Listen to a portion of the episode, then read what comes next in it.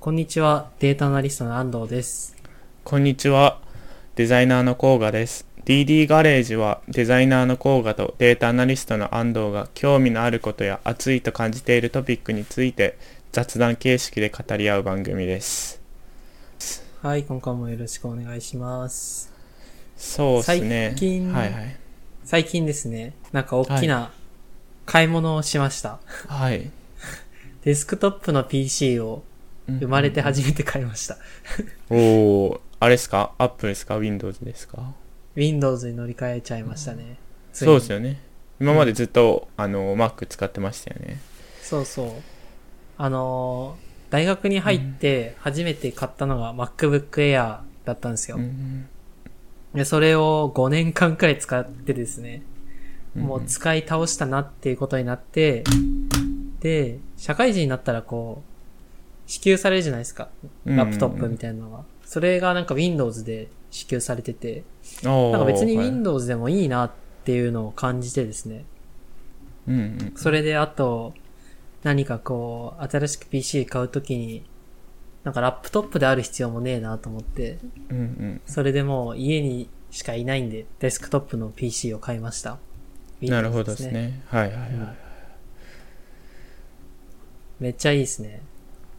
おおーななんかな何何がいいんですか、その、やっぱり、うん自分はこう、データ分析とかやっていて、うんその、し趣味というか、その、オフの時間にも結構データ分析とかしたりするんですよ。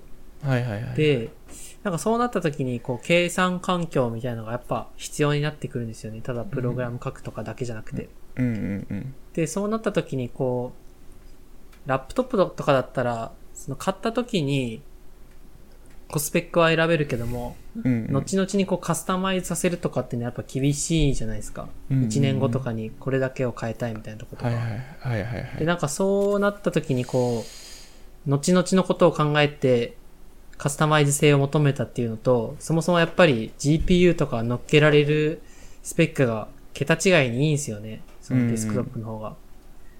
あのなんか一つ、一個自分の手元で最初計算のこうベンチマーク作ってみようと思ってやったんですよ。はいはいはい。あの、ラップトップで16時間かかる計算があったんですよね。はいはいはいはい。それを GPU でやったら5分で終わったっていう。おお。全然違いますね。うん、もう、格段に良くなったかな。うんうんあと、なんかゲームとかもしたいんで、うん。うん。それをやっぱ、Windows じゃないとできないんでね、Steam とかで Windows そうですね。の、うん、OS 対応とかがやっぱり多いんで、うんうん。まあそういう点で良かったかなって感じですね。はい。なるほどですね。ここが今手元で何使ってるんだっけ？僕は。MacBook Pro ですね。MacBook Pro の結構あのスペックが高いやつで。あの8コアのインテルコア iQ っていうんですか？i9 っていうんですかね？うん、あいない。うん。いいっすね。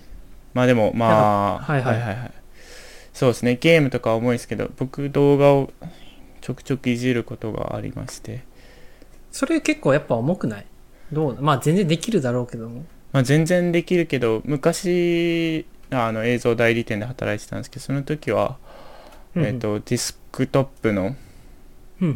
あれなん、なんて言った？ま、あの iMac か。iMac、はいはい。iMac を使ってたんですけど、やっぱ iMac の方がそれは格段に動きはいいんですけど、なんだろう、互換性がやっぱりあるので、なんかファイナルカット、あの、ファイナルカットとかだと多分 Apple 製品なので互換性はいいと思うんですけど、その他の Adobe のプレミアとか After Effects とかはまあ若干重い感じはしますかね。そうだよね。はい。まあその人の用途によって変わるだろうし、僕もなんか外出とかが多くなったりしたら、もしかしたらもう一個ラップトップ買うかもしんないなって感じですね。とりあえず今は。そうですね。なんか用途によりますよね。そうなんだよね。なんか自分はプログラマーっていう感じではないんだよね、正直。うんそのなんか、毎日の業務とか、こう、うんうんコード書く時間はほとんど多い、め、ほとんどだけども、なんかやっぱり、そういうパフォーマンス？なんか Mac だったら Mac のいいとこってあるじゃないですか。なんかタイピングしやすいとか。はいはいはい。なんかそこよりも、なんだ、機能性？なんか、どういう意味での機能性かわかんないけども、ちょっと違う点が欲しかったんで、今回は。うんうん。デスクトップにしてゲーム、ゲームとかやってるんで、今後とも、なんか面白いのあれば言おうかなと思う。共有しようかなとう。ん思う。まあ、こんな感じですかね、僕のなるほどですね買い物です。はい で、そんな、僕とは違って、Windows のお話とは違って、うん今回は少し、Apple エコシステムのお話ですね。はいなんか一が持ってきて応くれたってことで。持ってきたっていうかそうですねなんか先日あの iOS14 が出てあそろそろあのー MacOS のビッグサーもう出るということで、ちょっとこうこのポッドキャストでも流行に追いついてなんかテーマとして取り上げたいなとは思いました、まあ、あいいですのーあ、一はいはつ、僕言っておくけど、あの、手元のスマホは iPhone なんで、全然うん楽しいですね、この話聞いて。なるほどですね iOS の。はい。そうですね Android ユーザーからしたら全然もうどういうこっちゃってどういうこっちゃってなるかもしれないですけど。そうですね。いろんな人がこういろいろ考察していたりこうなんなんですかもう世界中の人が結構こう考察しているので、まあ、他の人たちと被る部分もありますしなんか僕の方でそんなに考察が落ちてないのはあると思うんですけど。なんかこうざっくばらんにねちょっと2人で話していければいいかなと思います。うんうんうん。ですね。じゃあ、まず最初にあの、先日あの、リリースされた iOS14 の方を、ちょっと話していきたいと思いますね。なんか別に、ね。なんか大した話はしないんですけど、なんだろう、いろいろこう、まあ、ま結構こう、OS アップデートでいろいろ機能追加されると思うんですけど、えっ、と、うんうん今回大きなところでまずどんなアップデートがあったかっていうのを僕の方でまとめたんですけれど、まあ、一番大きいのがウィジット機能っていうやつですかね。あのはいはいはい。そうですね。いやなんか画面を見せずに説明するのは難しいんですけど、ウィジットっていうのは、ね今まであのウィジ iPhone ットって発音なんだ。なんか、ウィジェットとかって発音してたけ？ど。あ、本当？ウィジェットなのかな？ウィジットなのかちょっとわからないですけど。どっちでもいいか。あのーなんだろう、iPhone の画面の中でこう、一個一個アイコンだったものが、ちょっと拡張性があってきて、そのなんだ情報量を増やす見せ方ができるんです。例えば天気だったら天気をこう、天気のアプリをタッチしないと天気わからなかったけど、あのーがその、なんだろう、アイコンの幅をすごく大きくして、ウィジェット化して、なんだろう、うん。一日の天気が、もうあの、アプリを開かずに見れたりとか、うんうんうん。するようになったのがウィジェット機能ですかね。これってでも昔からあったよね。あの、なんかより、なんだろう、視認性が高くなったというか、そういうことなの。え、昔からあったよね。え、昔からあったの？え、あの、なんかさ、ちょっと違うけど、あの、ここまで拡張性はなかったけど、なんか、一番左のページっていうの？ああ、そうですね、そうですね。あそこからなんか株価とか最初から見えなかったっけ、か上からスクロールしたりとかしたとき。そうですね。あ、それはありありましたね。確かに確かに。うん。一番左の。そっからこううん。うん。すごい良くなったよね。そうですね。なんかこう、ほ、ななんていうの？自分が、こう、カスタマイズできるって感じですよね。ああ、そうそうそうそうそう。っていう感じがこの機能で。あと他にそれに付随してなんかアップライブラリっていうのもできたと思うんあですけど、あはいはいはいはい。これは何かっていうとなんか今まで僕たちアプリをなんか自分たちでこう並べ替えたりグルーピング化してたんですけど、まあ、それをなんか自動でやってくれてまとめたページができましたっていう感じですかね。これはさ、基本的になんだろう。もともと。紐づいてるマスター情報とかでカテゴライズされてるのかな。そうか、これ自分たちで動かせないのか、これって。そうですね。なんか多分動かせはしないと思うんですけどなんかどれくらい使用頻度とかによってグルーピング化してくれてるかんとかカテゴリーによってなんかグルーピング化してくれてるこうアップライブラリっていうページというか画面ができましたね。そうですね。なんか他で言うとあの AirPods とかの空間オーディオみたいな、なんかオーディオが進化したみたいで、なんか僕はあんまりえー、若干こう、なんか音に立体感ができたかなっていうふうには思うんですけど、僕はあんま音に敏感じゃなくて、あんまそこまで違いがわからないですかね。これ、そうなんだ。なんか、なんとなくちらっと聞いたけど、うん、うん。えー、立体音響みたいな話なのかな？そうですね。なんかこう、それがうんデフォルトでつくみたいな話か。なんかアプリとかではよくありますよね。立体音響のアプリとか。うんそれが多分こう、実装されたっていう感じかなと思います。なるほど。あと、ピクチャーインピクチャー PIP みたいな。結構、これわかんないですね、何のことか。あのーでかいあのアップデートかなと思いまして。今まであの iPad だと、こう、Netflix とか見てて、あの、ホームボタンを押したら、こう、画面が閉じちゃうんですけど、なんか右下とかにちっちゃくまだ画面動画とかの画面が残っている。だから、あの、他のアプリとか、多分、ブラウザで調べ物しつつ、まだ映バックグラウンド再生に近い感じですかね。ああ、あれいいよね、うんめっちゃいい。うん。でもなんかこれちょっと問題があったみたいで、あの YouTube ってバックグラウンド再生はあの有料会員にしかあのはい提供してないんですけど、なんだろう、サファリから YouTube を見たときに、その、うんピクチャーインピクチャーみたいなのができるようになってて、それってなんか、あの YouTube は有料有料であの提供してるみたいな 話があって、すぐバグが修正されたみたいな話ありました。ああ、そうなんだ。でもそれだったら YouTube がねえ、、それどう、どうなったの？どうなったの？どう修正されたの？確かあのサファリから見れなくなったとかですかね、確か。あそうなんだ。普通にあの YouTube はそのピクチャーインピクチャーできないんです。うんまああのバックグラウンド再生とほぼ同じ機能になっちゃうんでね。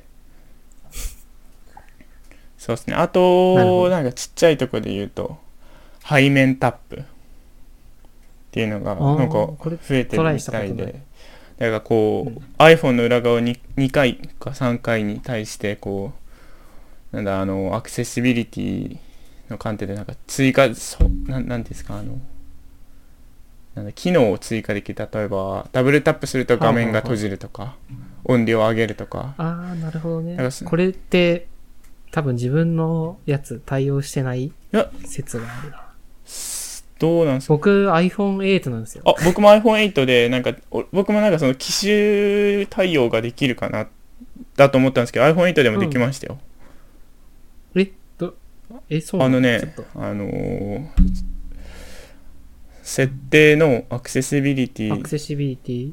うん。でタタッチかな？どっかな？あタッチっていうところがあるんですけどタッチ？身体機能および操作、あ、はいはいはい。タッチっていうところの一番下に増えてると思います。あ、本当だ。ね、ちょっと、実は、いいね。実はこう、いいなんね。か新しい iPhone だけの機能かと思ったら普通の iPhone でもそんなことできたんだとえー、初めて知ったっす。めっちゃいいね。はいはいはい。これ、こう側何に設定してる？ダブルタップを。なんか俺もなんか、使い道わかんないなと思って画面を閉じるにそうしてます。だよね。なんかい、今、だって画面を閉じるってさ、うんあ、でもそっか。手わざわざ横に回さなくてもできるってことか。そうですね。でもなんか使、まだ、いらないから。まだそんな使えてないですけど。ちょっとじゃあ一応ダブルタップを画面をロックにして、うんうん。あと何にしようかな。スクリーンショットにしようかな。じゃあトリプルタップスクリーンショットにしてみた。うんでもなんか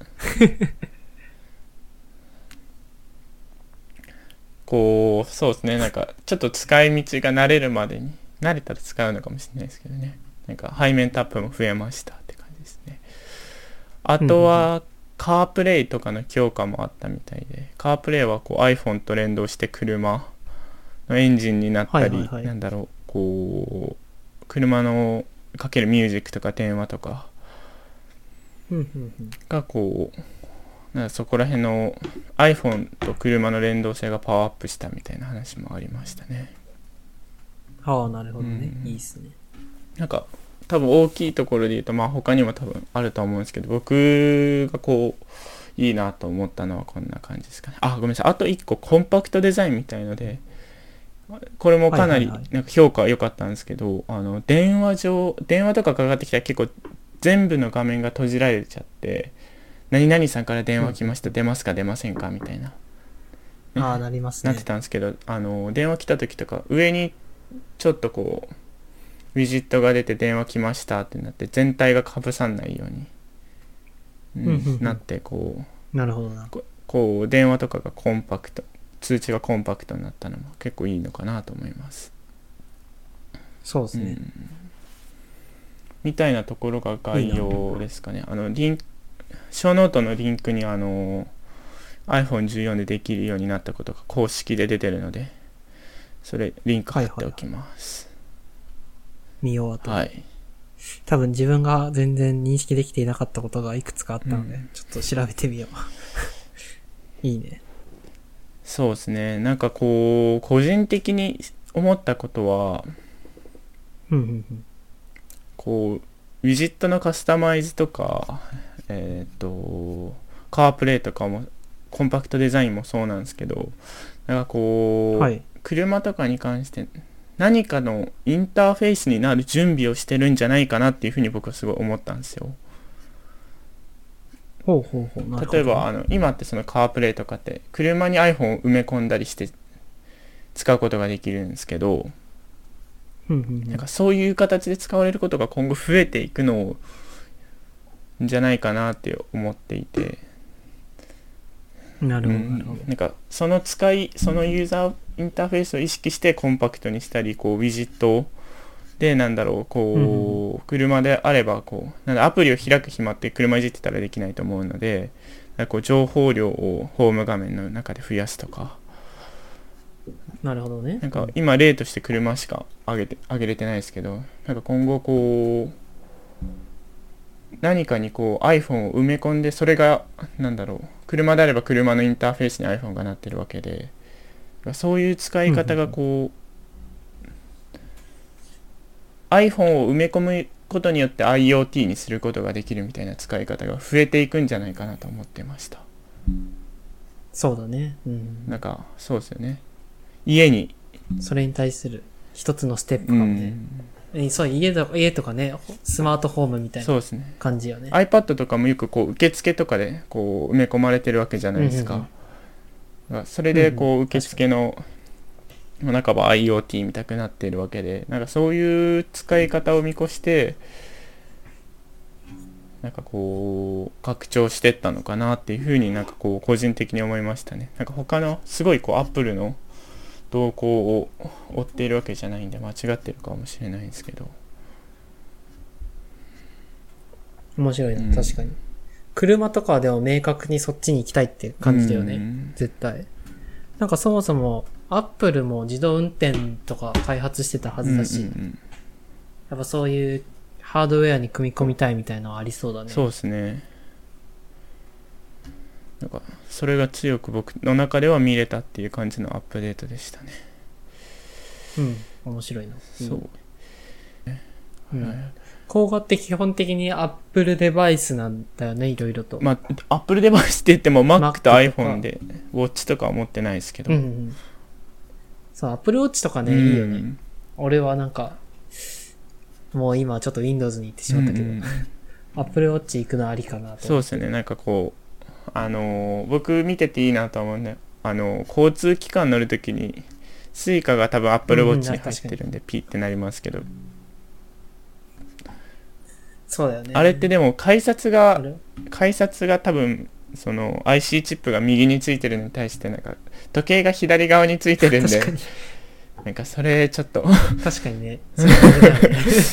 思った。今まで体験したことないけど。いつもなんかみんなクロス手させてるなとか思ったりして Apple Watch はすごい、まあ、運動する人とかはめっちゃいいっすよねうん、確かに。それ、うん。確かにな。自分ほと、日本人のほとんど右利きだし、うん。左に、あれだよね、絶対つけてるもんね、うん。時計。あれどうなるんだろうね。そうですね。気になるな。なんかそうですね。そんなところですかね iOS14 に関しては。なんか、ちょっとさ、あの、話変わるけどさ、甲賀はなんか、こういうアプリがおすすめですみたいなのあったりする？えー、ちょっと待ってねこのアプリのなんか使いやすいとか。あー、じゃあ僕、あー、なんか、もうめっちゃ当たり前かもしれないですけど、あの、僕、うんキャッシュっていうアプリと、バンドルカードを使ってるんですよ。はいはいはい、どっち。もな、キャッシュってあれ送金のやつ？送金、そうですね、送金もできるし、なんか、こうん。う、なんだ、まあ、プレ、プレ、プリペイトクレジットカードっていうんですか？うん。あはいはいはい。あ、そっか。なんかカード出してた。それとか、あの、送金、 Kyash ユーザー同士なら送金とか請求もできるみたいな感じで。かつ、あの、iPhone の Apple、なんだ Apple Wallet か、にも、あの、入れ込むことができるんで、えっ、と、 QUICPay のあるところでは、あの、 Kyash で支払うことができるんですね。それがすごい、キャッシュはすごい僕的にいいかなと思っていて、まあ、バンドルカードはちょっとなんだろう、言葉は悪いですけど、キャッシュよりは、あの、機能はそこまでありませんけど、すぐ発行できるし、後払いできて、現物のカードも、まあ、うんキャッシュもそうですけど、現物のカードがあって、プリペイト式なんで、使ったらすぐわかるみたいなのがいいかなと思っていて。なんかクレジットカードもキャッシュレスでいいんですけど、なんか僕あのすぐ反映されないのが怖いのとなんか月額請求がすごい怖いんですよ。なんかなああこんな使っちゃってたっていうのが怖いんでなんかキャッシュとバンドルカードを合わせて生活費はキャッシュでバンドルカードはお小遣いでっていう風に分けてなんかちゃんとこうね節約をできるようにすぐ使ったらどれくらいか分かるしなんか明細のがちゃんと見やすく出てくるのでお金の管理をこうキャッシュバンドルカードでうまくやってるっていうのがうんうん一番のなんかおすすめですかね。はいいいね。自分もなんかバンドルカード使ってたけど、なんかここ2ヶ月くらいもう LINEPay に全部移行させちゃったかな。なるほどで自すね。結構いいよ、LINEPay も。LINEPay と、あの、マネーフォワードを連携させたら、全部トレースしてくれるし。そうっすようん。そっちもおすすめ。僕も LINEPay をこう月額5000円くらいは入れてるんですけどやっぱこう画面を開かなきゃいけないのが僕的にめんどくさくて、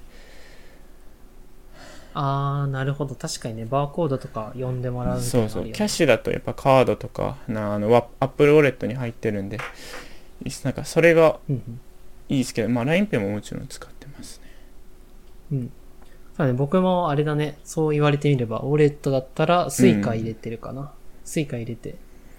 コンビニとか、コンビニじゃないや、自販機とかはそれでやって、確かにね、コンビニとかのバーコード決済はめんどくさいけど、うん。毎回開いてるね。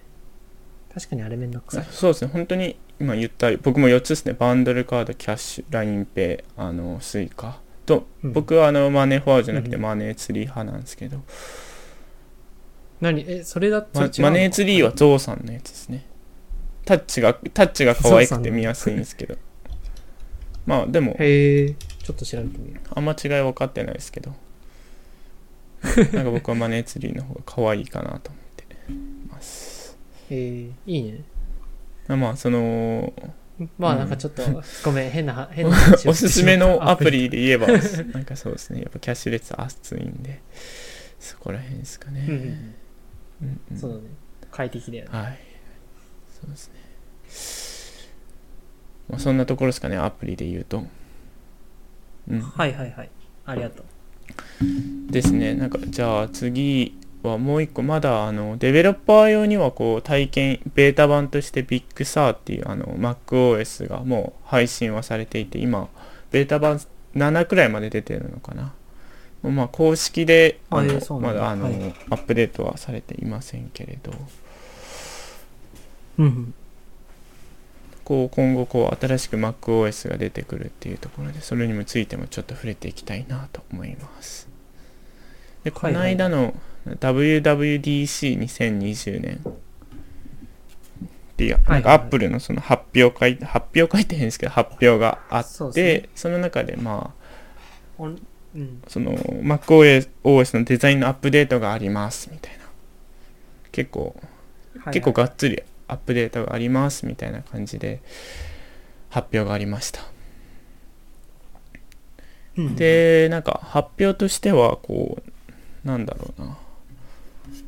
うーんぜこう概要を説明デザインの部分で概要ごめんなさいデザイン以外のところ僕はあんま追ってないんでわからないんですけどデザインのアップデートで言うとまああのアイコンとかはい。細部のところもかなりこう見直して見直しましたっていうのとえーまあシンボルマークアイコンかなりアップデートして一貫性を持たせましたっていうところとえっ、とシンボルマークっていうのはどういうあアイコンスアイなんだろうこうデックのアイコンってわかりますか？かーはいはいブックとなるほどなるかほど。サファリとかのアイコンはいを見直したのと多分あのファインダーとか開いた時にちっちゃくアイコンとか出てくるじゃないですかなんだろうダウンロードボタンとかアプリケーションのマークとか書類とかそういうちっちゃいアイコンも見直したっていうことですね、えーどういう風に例えばなんかうんうん。アプリのアイコンとかどんな風に変わってったの？ちっちゃくなあったのとごめん。ごめん。アプリのアイコンはちょっとこうちょちょっとそれ後で話しますね、まず一旦概要その細かいところのアイコンとかが、えっ、と、まあ、刷新された刷新と一貫性を保たせたみたいなとこを言っていたのとあとは結はいはい構奥行きと透過性をこうもうちょっとパワーアップして階層性をイメージさせてるっていうところですかね。えーはいでまあこれはあと視覚的な複雑さを減らしてもうちょっとこうシンプルな UI というかわかユーザー中心なこう UI にしたよみたいなことは言ってました。うん、まあそこはなんかこう,、こうすごい細かいのでなんか今回は発表しませんけどちょっとこの、まあ、いくつかある中で今回見ていきたいのは、あのまあアイコンとかのアップデートと、はいはい。あ奥行きとかこう透過の階層性っていうところのアップデートについてお話ししていきたいなと思います。はいはい、はい。気になる。でアイコンのアップデートがあったんですけれどなんかなかなか現物を見ないと分かりづらいかなと思っていて、はいはいはい。ですね。今、はい。あのー安藤には見せているんですけれどアイコンがちょっと新しくなりましたっていう感じで何が新しくアプリのアイコンですね、が新しくなったかっていうと、うん。やっぱりこう今までなんだろう。5年くらい前からフラットデザインっていうところにあのアップルって結構こう、移行してきたわけですよ。その前までは、まあ、すあの結構前のあの番組でお話ししたスキューモフィズムみたいなかなりこう物に寄せたはいはい立体的なアイコンとかを使ってったんですけど、まあ、5年くらい前にあの iOS7、8あたりくらいからフラットデザインを用いてそれに合わせて MacOS も結構フラットにアプリのアイコンとかをしてきたんですけど、はいはい。今回でもうちょっとこう影をついたりし、影をつけたりちょっと立体感のあるような、そうだね。あのーアプリアイコンに戻していきましたっていうところが話題になりました。ね。これ明確になんか違うね、うん。やっぱり影とか立体的な雰囲気が伝わるね、うんうんうん確かに。なんかなんか GarageBand のやつとかこういう風になったんだって感じはする。これ結構大きな違いなのかな。なるほどね。なんかそれに関して、えっと、コメントがありましてまあ今回あの WWDC の発表の中で映像で Alan Dye っていうヒューマンインターフェースデザインの、まあ、偉い人のインタビューが上がっていたんですけれど、それでちょっとあの抜抜粋というかうん。翻訳されたものがありまして、アップル社の製品間で統一感のあるデザインを目指しました、Mac のアイコンは長い間愛されてきた存在なので遊び心を加え Mac の楽しさを忘れないようにしていますみたいな。ことをなんか発表していて、やっぱりこうもちろんこうユーザーにとって何がこういいかって考えた上でシンプルさを追求したこうフラットデザインとかをこう用いてきたと思うんですけど、うんやっぱりそれってやっぱりミニマリミニマムすぎてもあんま楽しくないんじゃないかっていうのを意味なんじゃないかなと思っていてなんかはい別に。アプリのアイコンってフラットにしなくてもなんかわ分かるしもっとこう立体的であった方がこう遊び心があっていいっていう意味でなんかこう変えたんじゃないのかなっていうふうに僕は思っているんですね。ああ、なるほどね。昔に戻そうですね回帰したところっていう感じはあの意見は上がってますね。うん、なるほど。なんかそうですねそれに関しては僕もなんかこう前回か前々回くらいで言ったんですけどやっぱりこう何がたデザインにとって大切かって言った時にはユーモアとか楽しさだと思ったんですよね。っていう話をちょっとどっかでしたと思うんですけど、だからそれ僕すごい、はい。すごい好きな意見でもちろんユーザーにとって何が使いやすいかとかこう困惑させないデザインは何かっていうところは一番前提なんですけどやっぱ楽しさ使っててこうはいはい。楽しいなとか、ユーモアだなって思えることをちょっとだけ組み込んでいくっていうのがすごい好きな思想でなんかそれがなるほど。こうアップルが今回こう明確に出してくれたのはすごい嬉しいですかねはいいいですね。なんかちょっとこう絵を見て話していかないとなんだろうあの話の内容が入ってこないかもしれないんですけれどなんか アイコンで言うと僕の意見はそんな感じでしたうんいいね。なんか、どうなんだろう。た、楽しさみたいなのは、なんか難しい表現ではあるけど、こう、アイコンの移り変わりを見ると確かに明確にあるよね。その昔までのフラットな形だったら、むしろこう、なんだ、利便性を訴求しているというかさ、なんて言うんだろうな。明確にそれは何かみたいなこう、メッメッセージじゃないけど、なんか、その、それを押し出しているに対して、こう、立体感があると、なんだ、そのものの、なんか、感触とか、うん手触りとか、立体感が出て、どうなんだろう、楽しい、確かに楽しいって言われてみたら、そうだうなってのは思う。ん難しいですよね難しい感覚ではあるけど。人によってはやっぱり統一されてこう全部フラットな方がいいって思う人もいるしなんかそれはでも楽しいっていうのは感覚の、感覚値とか価値観の問題なんで難しいですけど僕はその、思想がすごい好きだなっていう感じですかね。そうだね。ん、戻ったんだね。でそうだうんね。確かにね。難しいね。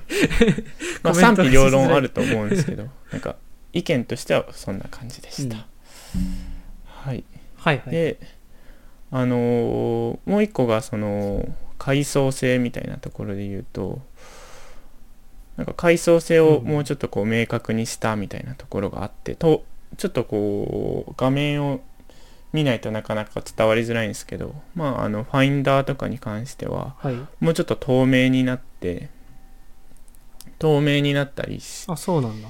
とこうまた階層をイイメージさせるようにパワーアップされてるんですよ実は、うん、それ自体ははい。まあそこまでこううん大事というこう今までアップデートがなかったわけじゃなくてこれは結構その iOS78 くらい、5年くらい前。MacOS でいうとどこら辺かわからないんですけどそこら辺からもうはい。何年も前から意識されてたところだと思うんですよ。階層性っていうのは。いろんなタブを開いてうん。なんか階層をイメージできるじゃないですか Mac って、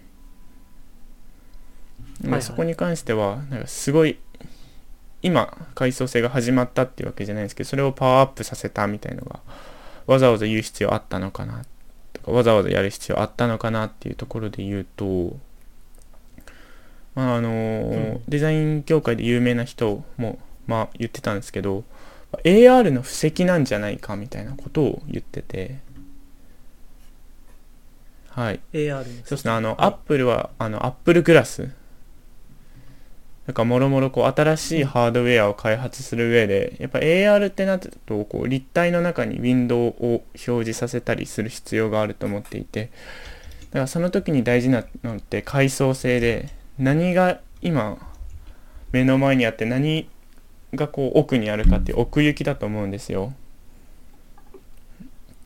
はいはいその新しいこうデバイス AR デバイスに対しての布石っていうかそれを意識したアップデートなんじゃないかっていうふうに言われていて、僕もそれはすごい感じていて。なるほどね。はい。今ちょろっと出たけど、Apple Glass っていうのは自分は全然置いてなかったんだけど、これはもう実際にプロダクションとして全然発表はされれてないんですけど特許をアップルが続々と出してるって感じですね随時。はいはい。あ、そうなんだ。じゃあもう、まあ、いろんなところ結構 Google もなんか Google グラスみたいなのあるじゃないですか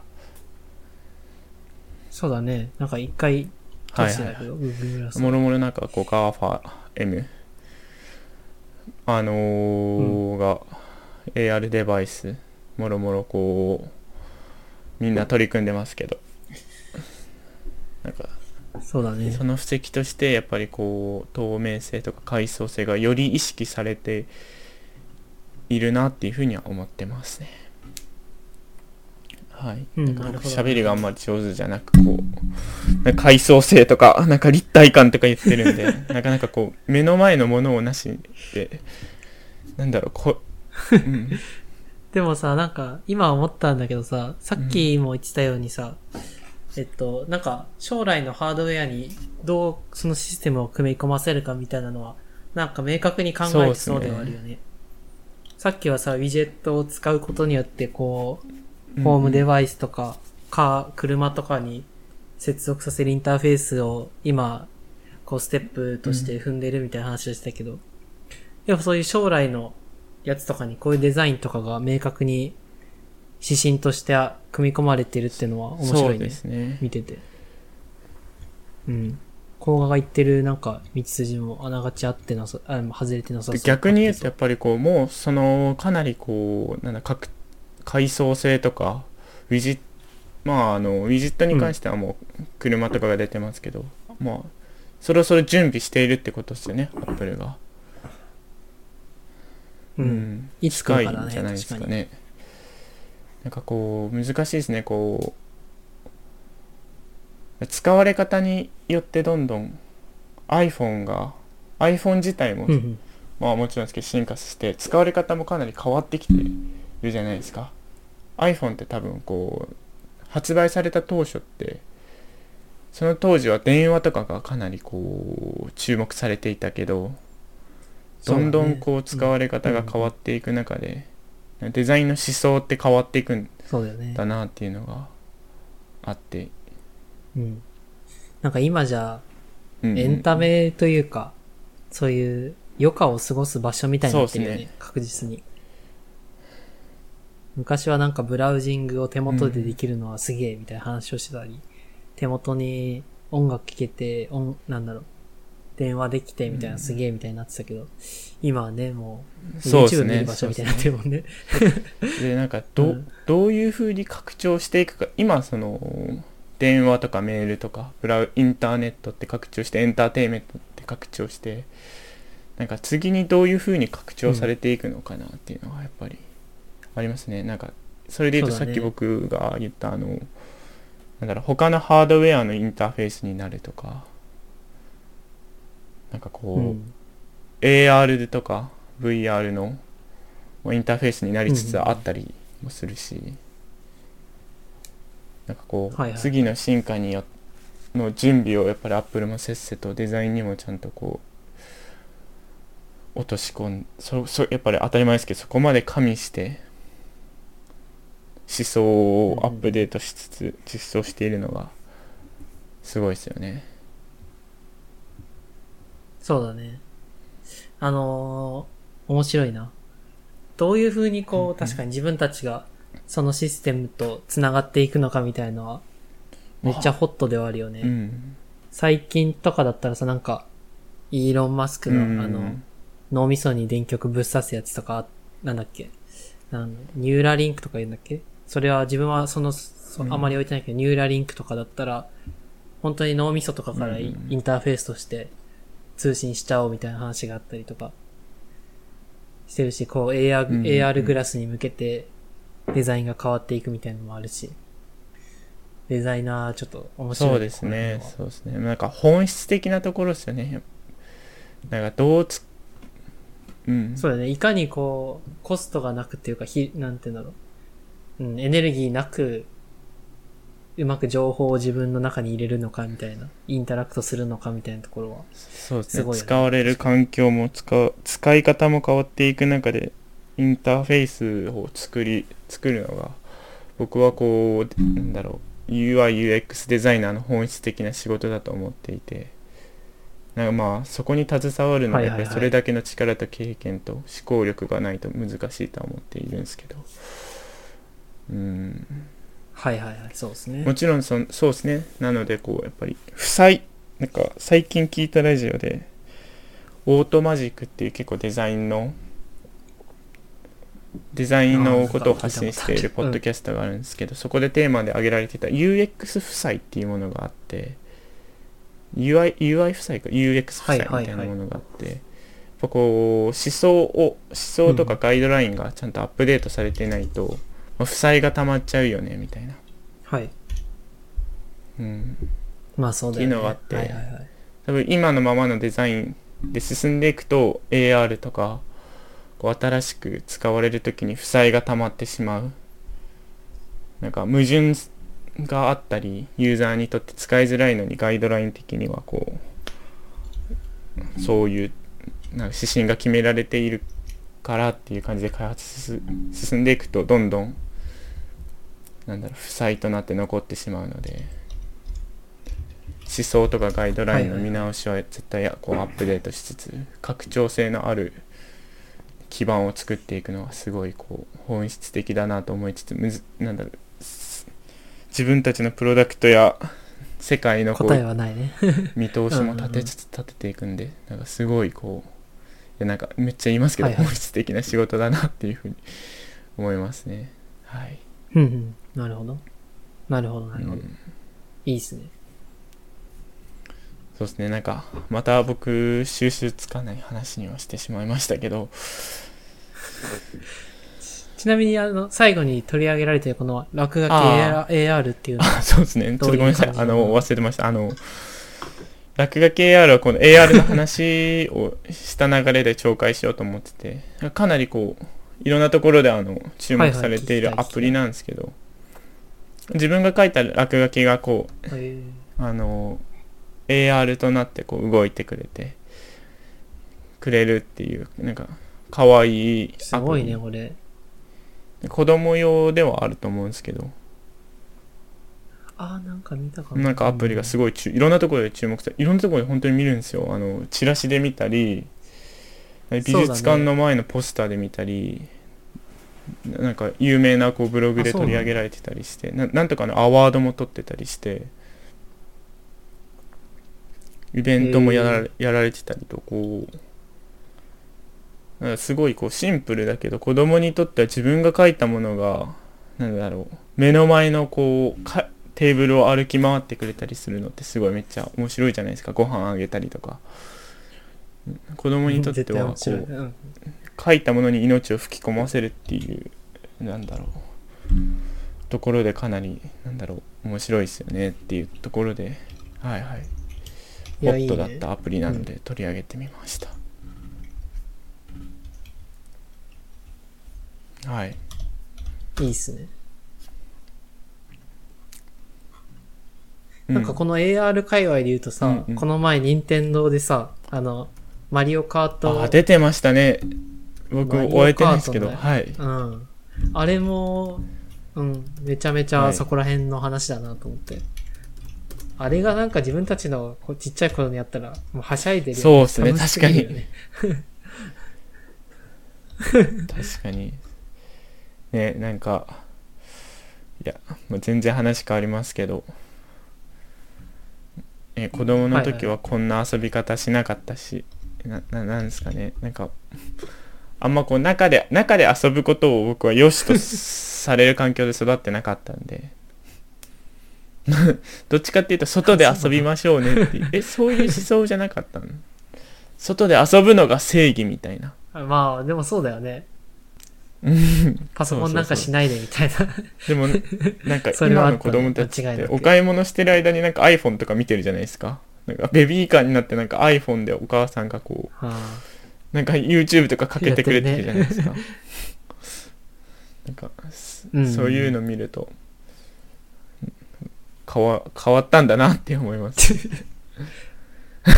老害トークいや、でもまあまあまあ。自分たちが子育てしようと思ったらなんかどういう風に育てていいかわかんない、そうだね。でもそれはいつの時代も絶対そうだよね。ああまあそうだよね。確かにな。いや、でも、まあうちはなんかすごい凝り固まった、えって言ったらあれだけど親父はゲームなんかしたら頭が悪くなるっていう人間だったんで、はいはいはいはい。家にゲームはなかったんですよね。そうですね。大学生まではいはいはい。うん。なんかその反動もあって今結構そういうものに興味があるし、うんうん。テクノロジーとかにも興味があるのは、なんか反動があったりするのかなと思ったりする。確かにね。僕も家にあパソコンはあありましたけど、ほぼ使ったことがなかった。大学生になって使い始めたんで。うん。今の子だったらかん考えられないんだろうね。みんなパソコンいじって、スマホいじって、コーディングとかもみんなちっちゃい頃からやって、確かに。うんそういう人が10年後後輩に出てくるんだよ。なんか、怖いですね。その、なんだろう、あのー昔ってわからないことがあれば、聞くっていうのが、結構、なんだろう。そうだよね。我々、ちょうど俺らの世代までなんじゃない？そういうのって。まだ確かに20、24とかだけど、僕たち。ググるっていう言葉がそこまで出ていなかったし、わからなかったことがあれば親か先生に聞くみたいなとか、まあ、もうまあ、図書館で調べるとかありますけど、今の子って絶対こう、わからないことは調べれるじゃないですか。はいはいはいはい。だからその、なんだろう、教育格差みたいなのってどこまであるのか。全然違う話ですけど。うん、確かにね。まあちょっと変な方向に行きそうだけど、こんなとこにしとく？とりあえず。そうですね、ちょっとグダグダに最後なっちゃったんですけど。よし、じゃあ、こんな感じか。はい、じゃあ、あのごめんなさい、あの、僕の回は結構グダグダになっちゃいがちなんですけど、今回はこんなところで締めたいと思います。はい。ありがとうございました。はい、お疲れ様です。ありがとうございました。はーい。